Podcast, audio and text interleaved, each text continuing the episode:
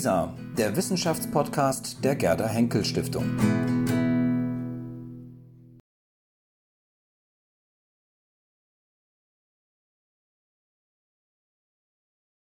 Herr Dr. Kaiser, schön, dass Sie heute bei uns hier im Haus sind, der Gerda Henkel Stiftung in Düsseldorf. Sie sind extra aus Bonn angereist.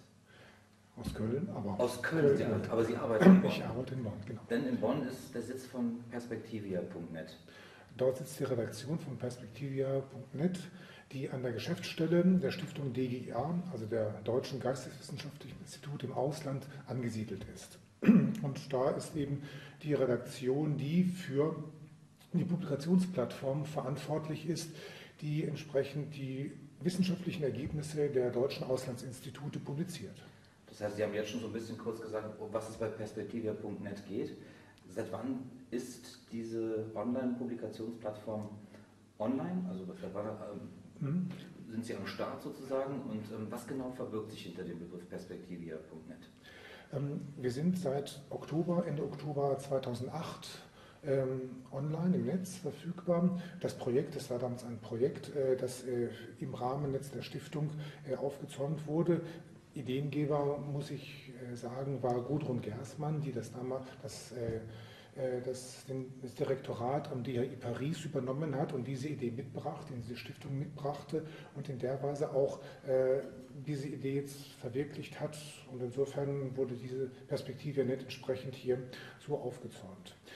Es war von vornherein gedacht, dass es keine, ähm, auch wenn jetzt Gudrun Gersmann natürlich in Paris angesiedelt war, dass das eine Pariser Veranstaltung ist sondern dass das von vornherein stiftungsübergreifend äh, eine Rolle spielen sollte. Und insofern war die Redaktion Perspektive Net auch nie äh, in Paris angesiedelt, sondern wir hatten eigentlich immer zentral am Ort der Geschäftsstelle, also unseren Sitz um also hier sozusagen die Äquidistanz zu allen Instituten zu haben. Wir sind also insofern für alle da. Gelingt es Ihnen auch die anderen deutschen historischen Institute mit ins Boot zu holen oder sind Sie schon sehr stark auf Paris ausgerichtet? Naturgemäß äh, war Paris immer oder ist immer auch noch sehr stark vertreten. Ähm, das hat aber jetzt mit der Entwicklungsgeschichte von Perspektive Netz zu tun. Wir hatten eigentlich verschiedene äh, Prototypen an Publikationsplattformen entwickelt, äh, die vor allem mit äh, Pariser äh, Produkten, sag ich mal, äh, jetzt auch zu tun hatten. Und da haben wir die Expertise gesammelt, die wir dann auch äh, für die anderen äh, Institute haben äh, anwenden können. Es sind noch gar nicht alle Institute, muss ich offen sagen, jetzt beteiligt, wobei mittlerweile mir längst klar geworden ist, dass das gar nicht so verkehrt gewesen ist. Wenn alle von vornherein sich beteiligt hätten, hätten wir von den Kapazitäten doch einige Probleme bekommen. Insofern, wir wachsen kontinuierlich und es ist auch völlig in Ordnung, äh, dass äh, die Institute, die natürlich auch selbst ihre eigenen Arbeitsroutinen haben, teilweise Schritt für Schritt äh, die Sachen auch in den anderen Bereichen, auch auf Perspektive ja umstellen. So, glaube ich, kommen wir ohne große Reibungsverluste weder für die Institute noch für unsere Publikationsplattform gut hin. Sie haben es eingangs gesagt, ähm, die Idee stammt von Frau Professor Gersmann. Mhm. Was genau ist die Idee? Können Sie das ganz kurz nochmal erklären, was sich wirklich dahinter verbirgt? Also was möchte man mit Perspektive? Also es geht ein für sich wie eigentlich generell, im, wenn die Entscheidung fällt, dass man jetzt online publizieren möchte. Man möchte eine größere Erreichbarkeit haben, eine größere Sichtbarkeit für das, was wissenschaftlich erbracht wurde. Es soll nicht nur das gedruckte Buch vorliegen, äh, sondern das, was man sich erarbeitet hat, soll möglichst weit in die Wissenschaft hineinwirken. Möglichst weltweit, möglichst unbegrenzt abrufbar. Und das ist sicherlich ein Anliegen, das gerade auch den Instituten der DGIA gut zu Gesicht steht. Eine Organisation, eine Wissenschaftsorganisation, die international ausgerichtet ist und die natürlich auch möglichst weit wirken will. Natürlich in die einzelnen Gastländer hinein, in denen die Institute beheimatet sind aber genauso ähm, sollen natürlich diese Institute mit ihren Ergebnissen auch zurückwirken in die deutsche Forschungslandschaft. Das bedeutet, wir haben eigentlich immer diese zwei Richtungen zu beachten. Die deutsche Scientific Community und natürlich die entsprechenden Situationen in den Ländern vor Ort und hier die größtmögliche Sichtbarkeit herzustellen. Oder womöglich den deutschen Wissenschaftsstandort mit einem französischen, mit einem russischen, mit einem englischen, mit einem italienischen zu verbinden. Oder mit einem arabischen, wenn man an das Orient-Institut Beirut denkt. Das ist das Anliegen. Ganz praktisch gefragt, wie geht das vor sich? Sie bekommen praktisch einen Text oder einen Beitrag eines Wissenschaftlers, der an einem DHI, beispielsweise DHI Moskau, tätig ist und mhm. Der schickt Ihnen den Beitrag und Sie stellen dann dafür ein oder, wie, oder was genau wird publiziert? Also die Konstruktion läuft so, dass wir eine, in gewisser Hinsicht eine Service-Einrichtung sind für die Institute. Wir organisieren eher selten Wissenschaft an sich. Das ist auch teilweise der Fall, aber in den allermeisten Fällen kommen die Institute auf uns zu und sagen, wir haben die und die Formate, die und die Zeitschrift oder hier ein Kolloquium gemacht und diese Ergebnisse möchten wir möglichst rasch online publiziert sehen. Dann werden wir aktiv. Teilweise ist es auch netter, wenn es vorher erfolgt, die Absprachen natürlich vorher, das heißt mit entsprechendem Vorlauf passieren, aber die Initiative liegt an den Instituten. Das heißt, die kommen auf Sie zu und die, sagen, genau. Herr Dr. Kaiser, wir haben da was, möchten Sie das bitte einstellen? Genau. Und äh, das ist auch der Auftrag von Perspektive. Insofern wird jetzt in dem Sinne nichts verhandelt. Aber äh, wir gucken dann, in welchem Rahmen das möglich ist und beraten dann auch, in welcher Weise diese Sache am besten äh, umgesetzt werden kann.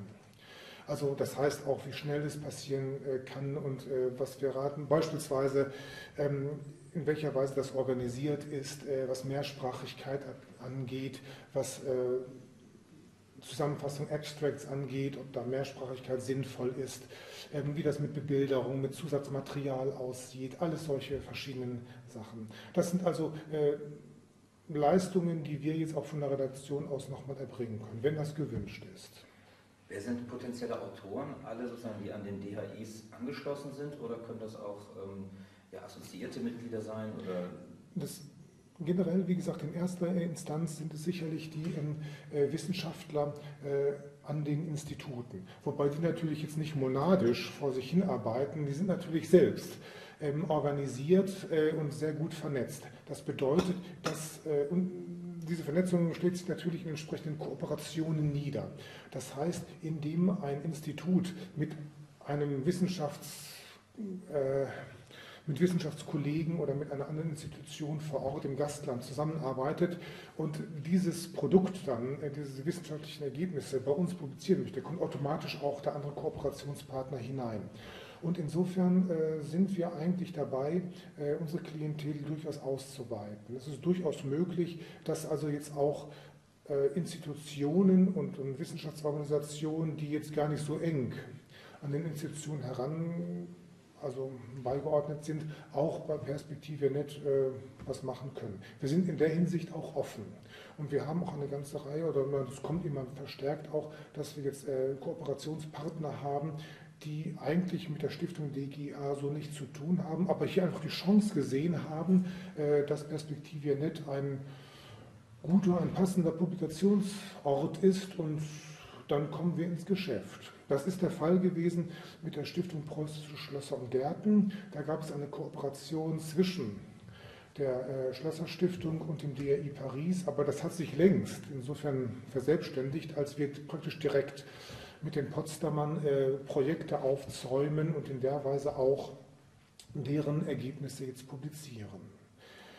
Was für auch hier wieder ein Mehrwert für eigentlich für alle Seiten. Es ist natürlich auch für die preußische äh, Stiftung, also für die Stiftung Preußische Schlösser und Gärten sehr sinnvoll, wenn sie jetzt nicht jetzt im brandenburgischen oder jetzt im deutschen Bereich wirkt, sondern auch hier ähm, europaweit oder weltweit in der Weise auch eine erhöhte Visibilität bekommt. Ich als Nutzer komme auf Ihre Seite. Was für mhm. Beiträge werde ich finden? Sind das vor allem Textbeiträge? Sind das ähm, ähm, elaborierte Aufsätze, die ich dort finden werde, ähm, vielleicht auch ganz kurze Essays oder so. Was ist so der Inhalt, den ich da vorfinden werde? An für sich publizieren wir alle Wissenschaftsgenres, die es gibt. Wir haben also ähm, Monographien, wir haben Aufsätze, wir haben Sammelbände, Kolloquien, ähm, wir haben auch Berichte von entsprechenden Kolloquien, also wenn man so will, nicht die ausgearbeiteten Vorträge, aber die also die, die Aufsatzformate, sondern die vorgetragenen Papers, ähm, also Preprints, wie man wohl sagt. Äh, wir haben Rezensionen, ähm, wir haben teilweise auch, wir haben selbst diese Reihe Geisteswissenschaften im Dialog, äh, wo Audiofiles präsentiert werden. Also insofern haben wir doch einen weiteren Kreis äh, von Publikationsformen. Generell würde ich noch unterscheiden zwischen Retro-Digitalisaten und originären Formaten, also gedruckte Publikationen der Institute, die wir jetzt entsprechend retro-digitalisieren und dann im PDF-Format anbieten und entsprechend äh, wirklich frischen Texten, die jetzt aktuelle Forschung äh, repräsentieren und die wir dann auch im HTML entsprechend äh, aufbereiten. Also das heißt, ich finde komplette Bücher digitalisiert vor? Also als, als retro-digitalisiert. Ja, okay.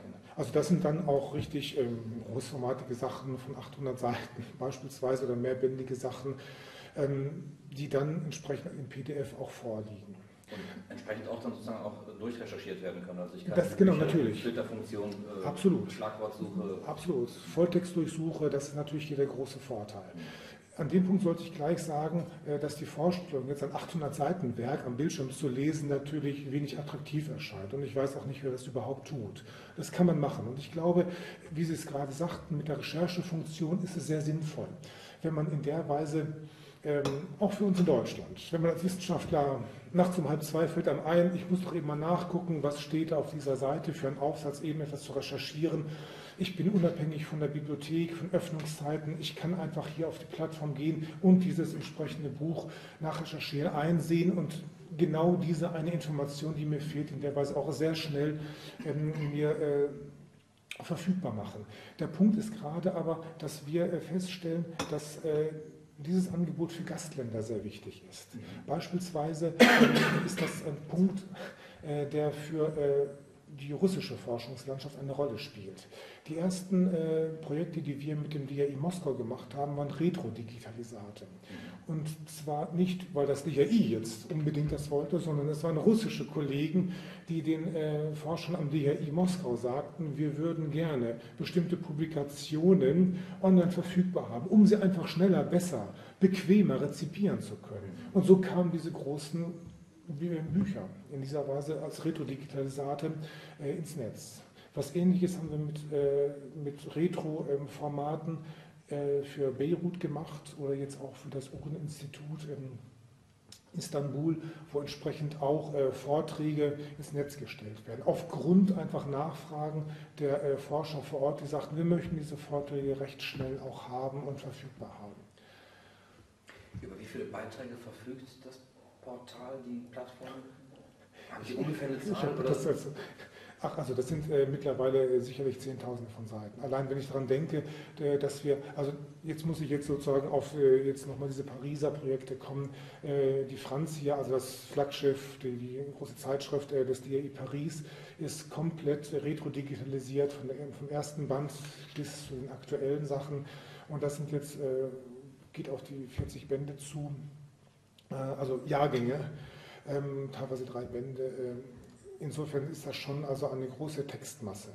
Äh, das Analoge passiert jetzt auch mit den Quellen und Forschungen äh, der großen Zeitschrift ist die Rom, die natürlich eine noch längere Geschichte hat und die noch voluminösere Bände produziert hat. Da arbeiten wir uns auch entsprechend vor. Entsprechend kommen noch Sammelbände der Institute, auch wieder das PRI, das DI Paris mit den Beiheften der Franz, ja, Pariser historische Studien, aber auch das DI Warschau hat entsprechende äh, Retroformate mit Monographien, die dort am Institut äh, angefertigt und publiziert wurden. Wie kann ich die, ähm, die einzelnen Digitalisate abrufen als normaler Nutzer? Muss ich mich zuvor bei Ihnen anmelden oder Nein. komme ich sofort drauf? Alles ist frei und barrierefrei verfügbar. Man kann ohne Anmeldung und äh, sofort diese ähm, Texte sich anschauen und auch in, gerade was die Retro-Digitalisate angeht, sich als Digitalisat herunterladen.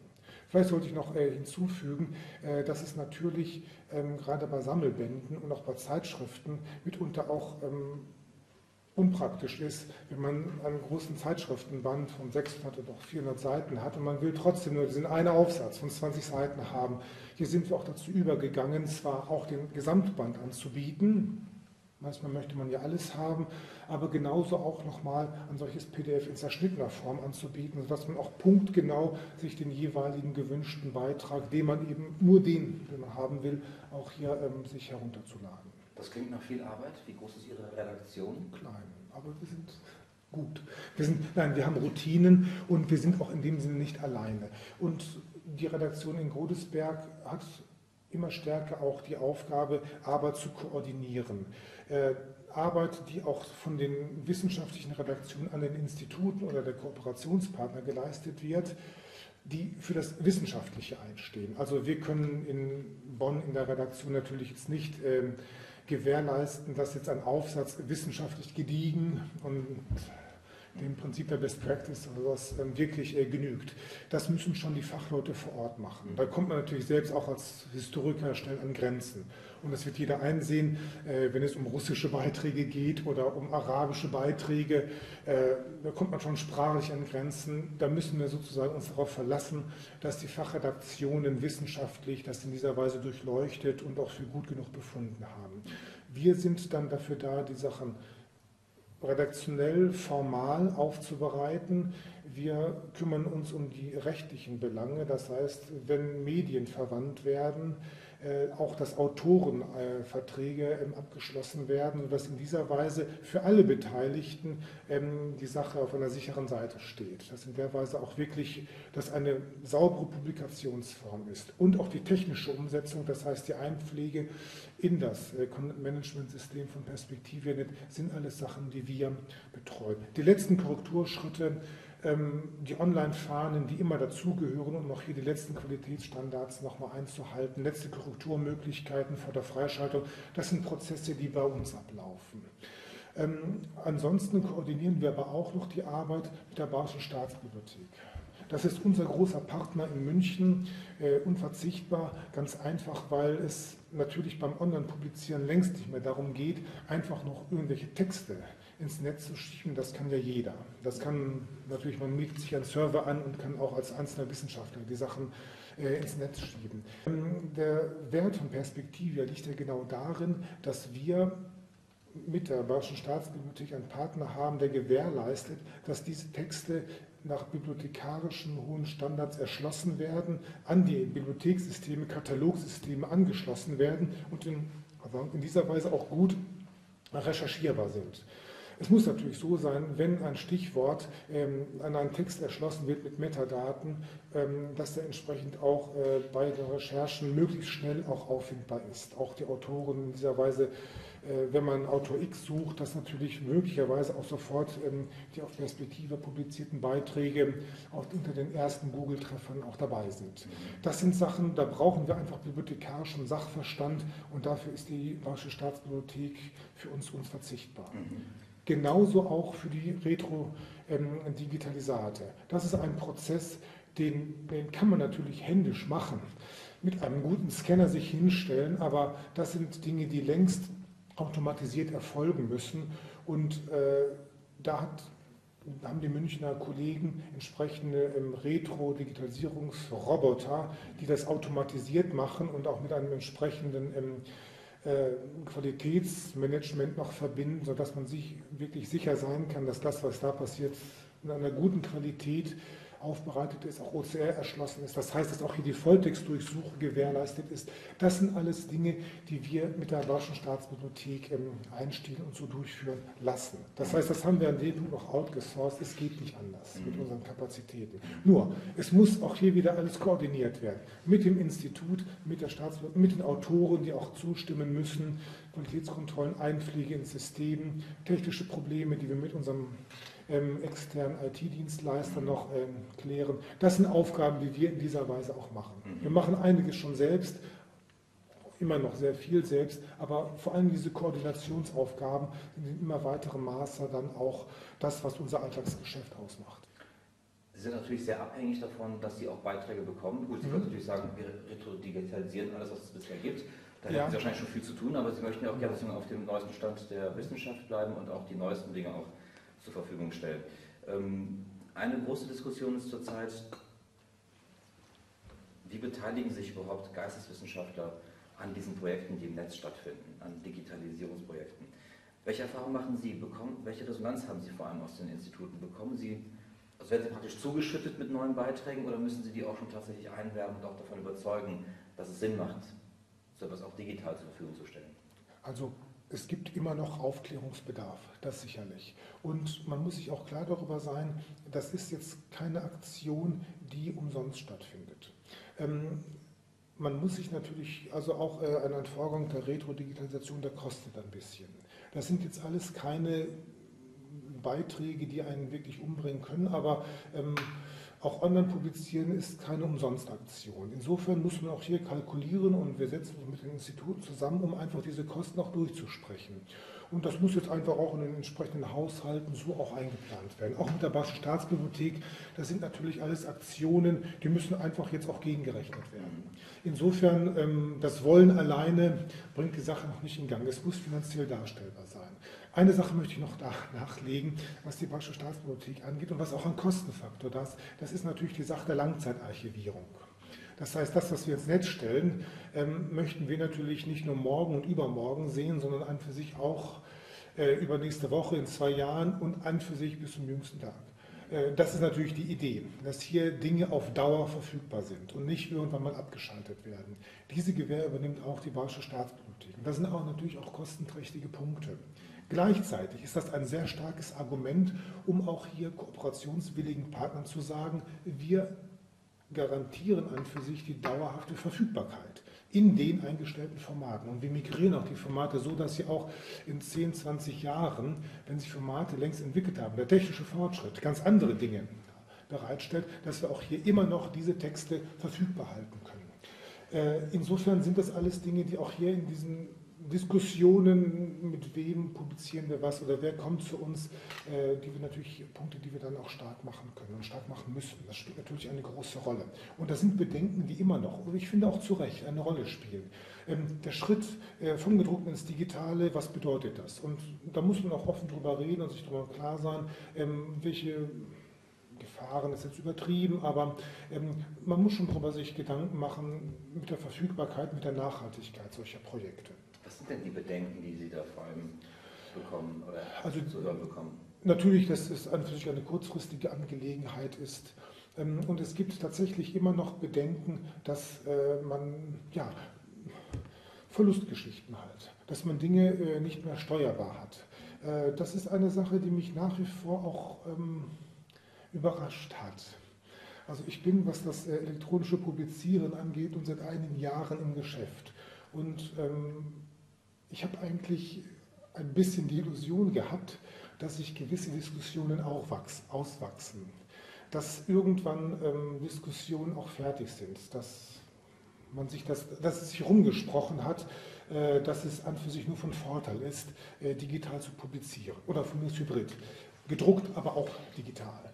Und ich stelle fest, dass immer wieder noch äh, diese Verlustängste eine Rolle spielen dass äh, Leute meinen, sie verschenken alles weg, haben keine Kontrolle mehr über Texte. Aber dass das irgendwo irrationale Gedanken sind und dass tatsächlich aber die, der Diskurs, wissenschaftliche Diskurs damit nur befördert werden kann und dass das auch für den Autor selbst nur von Vorteil ist, wenn er universell verfügbar ist mit dem, was er erarbeitet hat und eigentlich das, was er ja möchte. Er möchte gelesen werden, er möchte rezipiert werden, dass das am besten online passiert, das sind Dinge, die komischerweise immer noch nicht so richtig wahrgenommen werden wollen. Warum ist das in den Geisteswissenschaften so? Wahrscheinlich sind wir eine konservative Klientel. Ähm, ich weiß es nicht. Also was mich etwas betrübt und überrascht, aber auch betrübt, muss ich sagen, ist der Punkt, es ist keine Generationenfrage. Äh, ich hatte wirklich äh, die Illusion. Hätte ich jetzt auch vermutet. Ja, mhm. aber das ist überhaupt nicht so. Es gibt genauso also ähm, ältere Wissenschaftler, die überhaupt keine Bedenken haben, ihre wissenschaftlichen Elaborate jetzt auch dem Netz anzuvertrauen, die das genau gut finden die eben nicht mehr nur noch mit Sonderdrucken hantieren wollen. 20 Stück kann man verteilen und dann gibt es irgendwie ein Exemplar in der Bibliothek, ähm, die genau gut finden, dass auf einmal diese Sachen ganz anders verfügbar sind.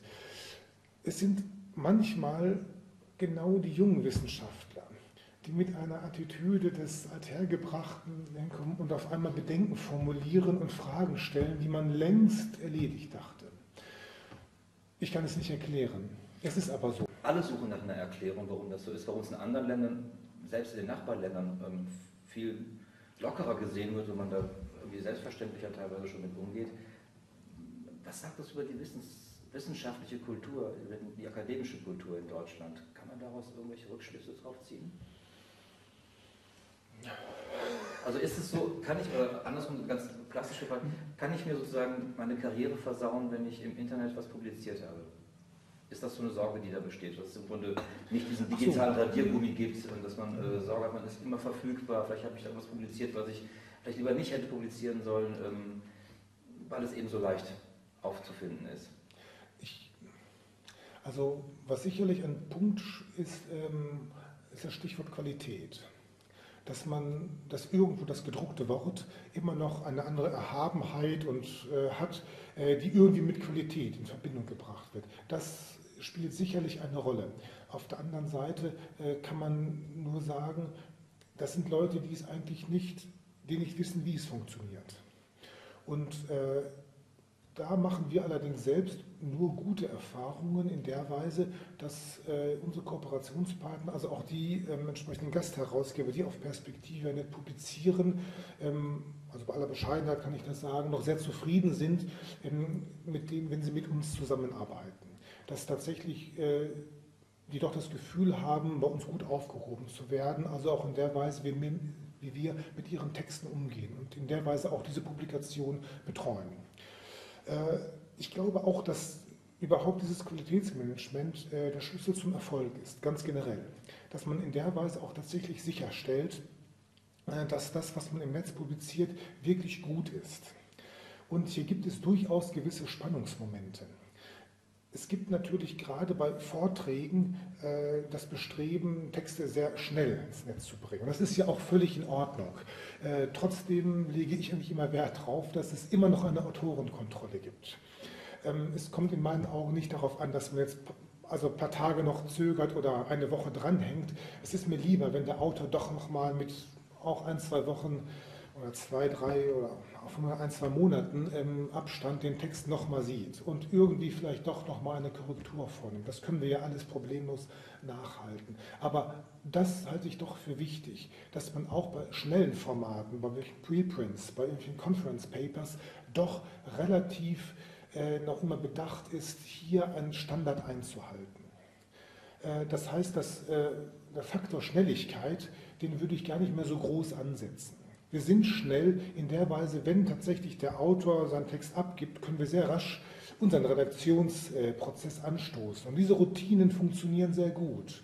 Aber ich möchte nie irgendwie einen Korrekturdurchgang streichen oder zurücknehmen wollen. Ich halte das auch für den falschen Weg. Ähm, ich weiß, es gibt diese Diskussion, äh, dass man am besten alles schnell ins Netz bringt und dass sozusagen die Netzdiskussion an sich äh, Qualität schafft, indem eine Diskussion angestoßen wird, die entsprechende ähm, Fehler mehr. in einem Netz, äh, natürlich das also hier entsprechende ähm, die die Schwarmintelligenz sozusagen die Fehler in einem Beitrag schon zurechtrückt. Ich habe auch nichts dagegen, nur ich sehe einfach nicht, äh, dass das in der Weise funktioniert. Und zwar genau deswegen, weil die Community im Netz eben soweit noch nicht, noch nicht funktioniert. Vielleicht klappt es irgendwann mal besser. Wir haben nicht die Reaktion, auch wenn wir Kommentarfunktionen bei den äh, äh, Aufsätzen haben. Aber sie wird an für sich ganz selten nur wahrgenommen. Das heißt, ähm, dieses interaktive Element, dass die Publikation eine Diskussion anstößt, die sich auch jetzt im Netz abbildet.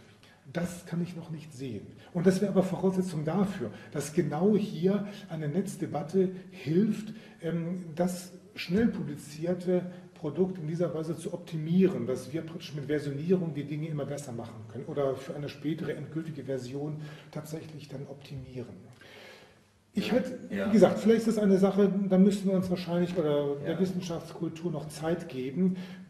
Bis wir soweit sind, möchte ich sagen, äh, halten wir den Daumen drauf und achten darauf, dass die Sachen in guten Qualitätsstandards im Netz vorgehalten mhm. werden. Möglicherweise ist das Internet eben noch nicht der Ort, wo man ähm, sich lange miteinander austauscht und wissenschaftlich diskutiert. Ähm, das ist halt noch eine offene Frage. Ich viele erhoffen sich das und viele fordern das auch ein gerade in der Blogger-Szene ähm, hört man das immer wieder, dass man im ja. Grunde häufig doch genau. äh, interagieren soll, gerade über Kommentare. Vielleicht ist es auch so, dass eben ähm, Kommentare nicht im Netz stattfinden, sondern vielleicht rezipiert man was im Netz, aber man diskutiert es eben woanders und es wird vielleicht woanders verhandelt. Ja, ja. also ähm, vielleicht müssen wir uns irgendwann noch eingestehen, dass das, was wir auf Perspektive nicht machen, ähm, noch eine sehr traditionelle Form ist des Wissenschaftsbetriebs. Ich will das jetzt gar nicht schlecht reden, überhaupt nicht. Aber die Formate, die wir vorhalten, sind natürlich sozusagen ehrenergraute Formate. Aufsätze, Monographien, Sammelbände gab es schon immer oder schon sehr, sehr lange. Das ist in dem Sinne nichts Neues. Ähm, an diese klassischen Formate jetzt neue Formen und Formate der Wissenschaftskommunikation anzuflanschen, ist vielleicht auch äh, ein Gedanke, der nicht ganz aufgeht. Möglicherweise ist es tatsächlich so, dass wir über Tweets, über Blogs tatsächlich hier Formate haben, die genau diese Funktion übernehmen können. Und wir stellen fest, dass beispielsweise ähm, wir viel Zugriff auf Perspektive nicht über Facebook haben oder über Twitter. Das heißt, ähm, die Diskussion findet tatsächlich anderswo statt. Die Hinweise, die Verlinkungen darauf, da ist was Interessantes gekommen, das interessiert dich für dein Thema, das musst du mal lesen, hier ist was Neues passiert. Das heißt, diese Impulse kommen von außen und vermutlich finden auch die Diskussionen dort statt und nicht bei uns. Ich vermute, ich müsste das einfach so akzeptieren. Trotzdem würde ich sagen, das ist für uns kein Grund, nervös zu werden. Das, was hier passiert, glaube ich, würde ich immer so halten wollen. Das hat ja auch seinen Wert. Ähm, diese gediegenen, althergebrachten Formate, glaube ich, sind deswegen nicht äh, jetzt in Zweifel zu ziehen. Nur äh, die Form des wissenschaftlichen Austausches. Das ist wahrscheinlich dann auf anderen Ebenen möglich, besser möglich. Vielleicht bringen ja auch gerade diese Blogs, diese, die jetzt auch ja. immer wieder mal entstehen, ähm, hoffentlich auch häufiger jetzt auch entstehen, vielleicht bringen die auch eine neue Form des wissenschaftlichen Formats auch heraus, der wissenschaftlichen ja. Kommunikation, dass, ja, man, dass das eben auch ja. Äh, irgendwie herausbilden und immer eine neue Form der Wissenskommunikation auch darüber halt stattfindet. Also wie gesagt, wir sehen es an den Zugriffen, dass sich hier schon diese Verschränkungen abzeichnen und insofern äh, bin ich sehr gespannt, aber auch hoffnungsvoll, dass in der Weise diese verschiedenen Formate sich gegenseitig befruchten. Ich denke schon, dass wir auch davon profitieren werden. Genauso umgekehrt, wir bieten den harten Content, der natürlich jetzt auch die Substanz für das Bloggen und für die Tweets in der Weise bieten. Mhm. Insofern, das bedingt sich, ja ein großes Hindernis, ähm, noch gerade wenn es darum geht, dass sich sozusagen die Diskussion oder auch die, die wissenschaftliche Betätigung im Netz weiter ausbreitet, ist sicherlich auch das Urheberrecht. Und ähm, das wäre sozusagen das zweite Stichwort Open Access, das Sie ja auch ja. Ähm, ganz stark ähm, äh, in den Vordergrund rücken. Es mhm. geht um dieses Open Access-Prinzip mhm. bei Ihnen auch. Ähm, wie ist Ihrer Meinung nach zurzeit der Stand aus der Wissenschaft betrachtet, was Open Access angeht? Welche Rückmeldung bekommen Sie da von Wissenschaftlern beispielsweise? Sind die bereit, ihre ihre Beiträge einer großen Öffentlichkeit zur Verfügung zu stellen oder ist da immer noch viel mit urheberrechtlichen Bedenken bedacht? Also es wird selten juristisch argumentiert. Äh, der normale Wissenschaftler kümmert sich nicht drum und hat eigentlich oftmals auch wenig äh, Ahnung äh, um diese medienrechtlichen Implikationen, was das angeht. Auch hier spielen, wie ich vorhin schon sagte, diese Verlustängste eine Rolle. Ähm, da wird Open Access eben nicht als Chance begriffen, sondern auf einmal, ich muss jetzt hier alles wegschenken. Dass man sozusagen äh, wirklich alles verliert, aber nichts gewinnt. Das ist auch ganz eigenartig, eine Attitüde, auf die man immer wieder stößt. Aber generell äh, ist das nicht vorherrschend. Ich sehe schon, dass eine große Zustimmung eigentlich schon dafür da ist. Und ich aber sicherlich auch, weil wir äh, schon ein paar Jahre äh, mit vergleichbaren Formaten ähm, äh, im Netz sind. Also es gibt natürlich vor Perspektive und parallel dazu auch andere Formate, die ähnlich in der Weise auch Open Access Wissenschaft präsentieren. Insofern ist das ja jetzt nichts so wunderbar Neues.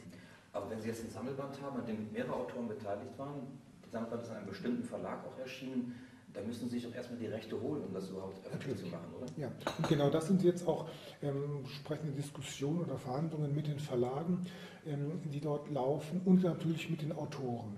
Generell würde ich sagen, was die Autoren angeht, ähm, 9 von 10, ach nein, eher 19 von 20, wenn nicht noch mehr. Also die Quote der Verweigerer oder Bedenkenträger ist sehr, sehr gering. Äh, dass tatsächlich Autoren sagen, ich möchte es nicht. Äh, das akzeptieren wir, also in der Weise müssen wir niemanden bekehren. Also wer meint, dass auf dem traditionellen Weg äh, Wissenschaft betreiben soll, der soll das auch so tun. Also in dem Sinne. Das heißt, Sie müssen vor allem mit den Verlagen verhandeln. Mit den Verlagen. und hier sind wir eigentlich auch auf einem guten Weg. das, was wir momentan, ähm, also an äh, entsprechende Kooperationen haben, ist an für sich auch, glaube ich, berücksichtigt auch die Interessen von beiden Seiten. Ähm, in der Weise, dass wir hier Moving Wall-Lösungen haben. Was ist das? Äh, das bedeutet einfach eine gewisse ähm, Fristsetzung, dass beispielsweise, wenn ein Sammelband oder vor allem auch eine Zeitschrift erscheint, dass erstmal der Druck exklusiv für zwei Jahre in der Welt ist. Und wenn hier ein oder zwei Jahre, es gibt verschiedene Lösungen. Ähm, und wenn äh, dieses Jahr abgelaufen ist, können wir dann äh, entsprechend die Texte auch online verfügbar stellen. Das heißt, erst gilt nur der Druck, dann kommt äh, unsere Präsentation auf Perspektive.net hinzu. Wir haben das, also ich kann das sagen, mit dem Torbecke Verlag sehr gute Erfahrung gemacht, der also die Franzia verlegt. Ähm, und wir, wenn ein Band erscheint, im Druck ähm, bieten wir die Abstracts an zu den Aufsätzen. Das heißt, in der Weise möchte ich sagen, wir versuchen dann auch äh, ja, ein bisschen Werbung zu machen, indem wir natürlich auch darauf hinweisen, auf das Druckerzeugnis. Ähm, wir haben auch äh, bei diesen ganzen ähm, Publikationen, die wir haben, auch entsprechende ähm, Verlinkungen zu den Verlagsseiten. Das heißt, wer hier äh, diese Publikation auf Perspektivia entdeckt, kann ohne weiteres, also wir möchten auch darauf hinweisen, insofern sehen wir gar nicht das so sehr als Frontstellung, dass es das Buch gibt, das wollen wir ja gar nicht versteckt haben. Äh, und wer das Buch haben möchte, also jetzt nicht wie jetzt ein PDF oder die Netzpublikation, soll sich das Buch kaufen. Das finden wir in der Weise auch gar nicht verkehrt oder sowas. Insofern äh, finden wir es auch absolut richtig, dass also hier das Buch auch jetzt noch mit auf Perspektive mit genannt wird oder verlinkt wird darauf. Diese Moving Wall-Situation ähm, mhm. stelle ich mir so vor, für die Verlage ist es interessant, sozusagen, gerade wenn das Buch neu ist, da sind wahrscheinlich die Verkaufszahlen am höchsten. Genau. Nach zwei Jahren ist das Buch vielleicht für die Verlage nicht mehr so gewinnbringend.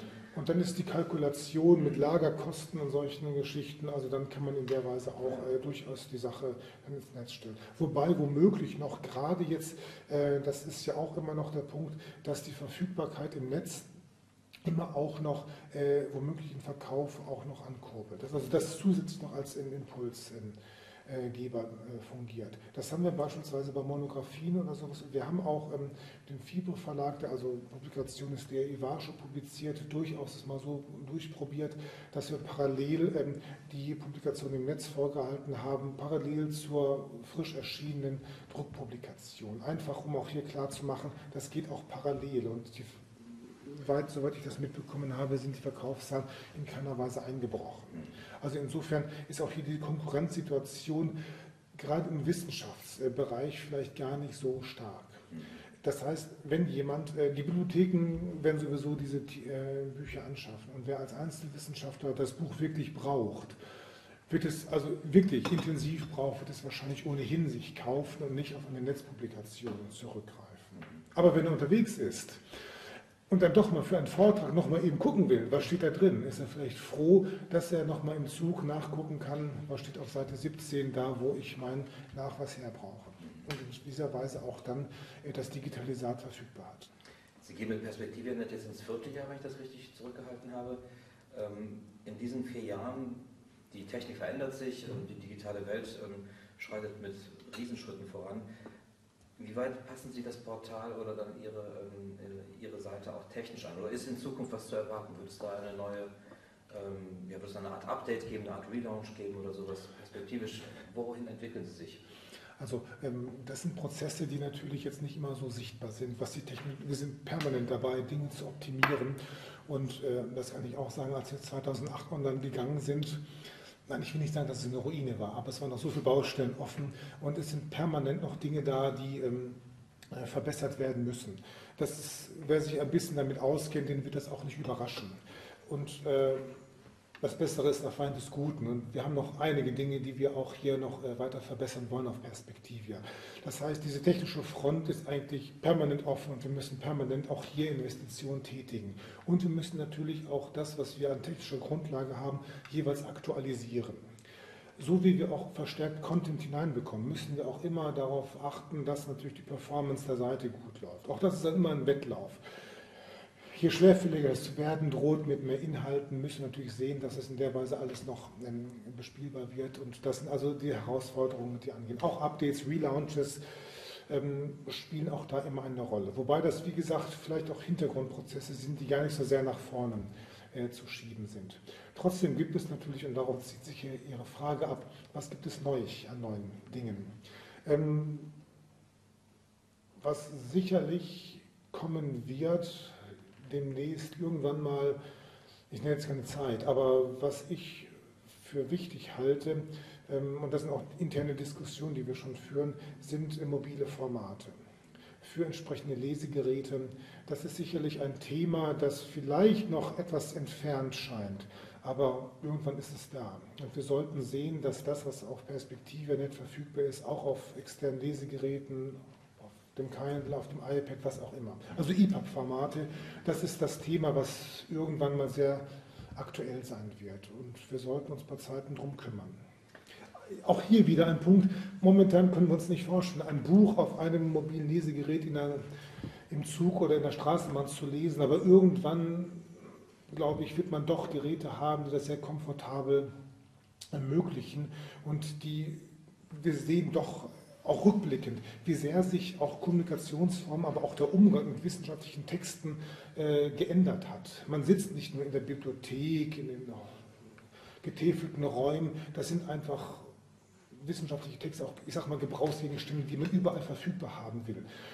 Wissenschaftlich wird, ist sehr mobil geworden und diese Formate entsprechen genau diesem Trend und wir müssen in dieser Weise auch da Schritt halten.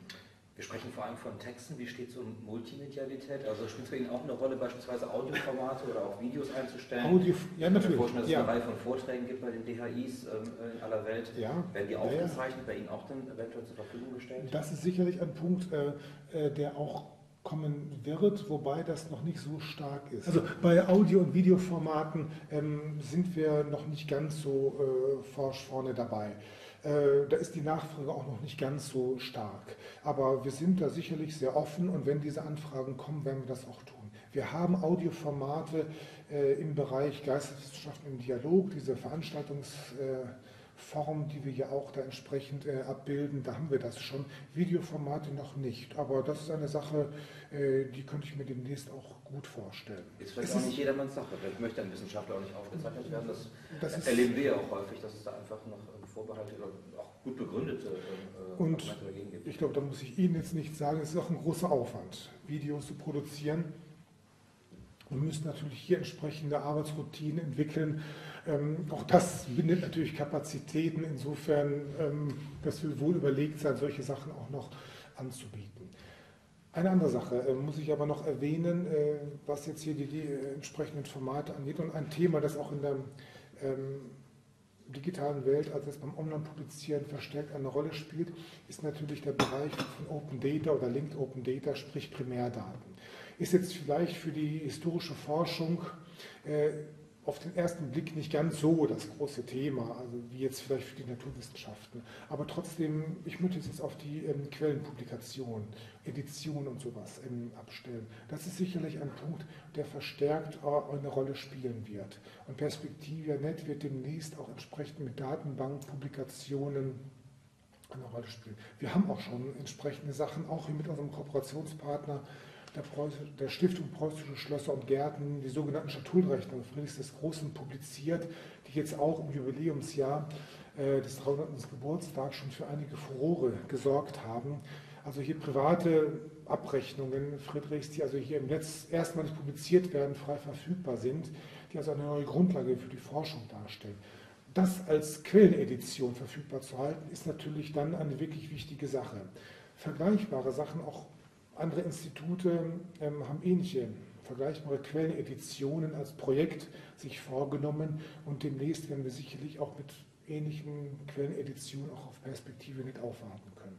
Das ist nochmal jetzt technisch und von entsprechenden Publikationsanforderungen nochmal eine andere Herausforderung, aber das wird ein großes Thema auch demnächst werden. Zum Schluss noch ein kleiner Einblick in Ihre Werkstatt zurzeit. Was liegt bei Ihnen auf dem Tisch im Hinblick auf Perspektive? Woran arbeiten Sie gerade? Was ist bald zu erwarten? Ich muss ganz klar sagen, ähm, wir müssen immer noch, also ich will jetzt gar nicht mit großen Neuigkeiten kommen.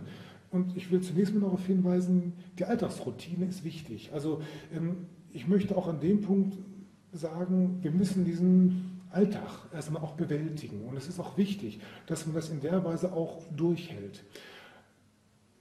Wir haben jetzt vier Jahre Publikationen auf Perspektivia, das soll auch jahrelang noch so weitergehen. Das heißt, wir müssen diese Kontinuität auch in den Abläufen erstmal hinbekommen. Wir sind immer noch dabei, Routinen zu entwickeln. Und das ist sozusagen die Grundlage auch dafür, dass wir aufbrechen können zu neuen Ufern und auch neue Herausforderungen schaffen können, bewältigen können.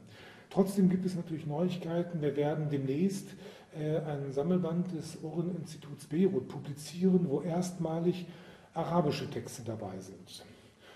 Insofern eine Herausforderung, als sie natürlich rechtsläufig sind und insofern auch technisch und auch von der entsprechenden Darstellung ganz andere Herausforderungen an uns gestellt haben. Das waren sozusagen Dinge, die uns zuletzt nochmal entsprechend etwas auf Trab gehalten haben. Aber das ist auch eine Neuigkeit, gut, die jetzt vielleicht nicht für die deutsche Wissenschaftslandschaft so entscheidend ist, aber wir müssen natürlich auch sehen, dass wir hier in dieser Weise auch äh, ja, in der arabischen Welt, in dieser Weise Wissenschaft im Auftrag für das Ohreninstitut hier voranbringen. Und insofern sind das auch Herausforderungen, die wir hier stemmen müssen, ganz klar. Da kann ich nur sagen, ähm, das geht uns ganz ähnlich. Wir beschäftigen uns auch gerade im Portal, wie wir sozusagen auch mhm. arabische Texte auch verfügbar machen können. Das ist für uns auch eine Herausforderung, an der wir mhm. gerade basteln.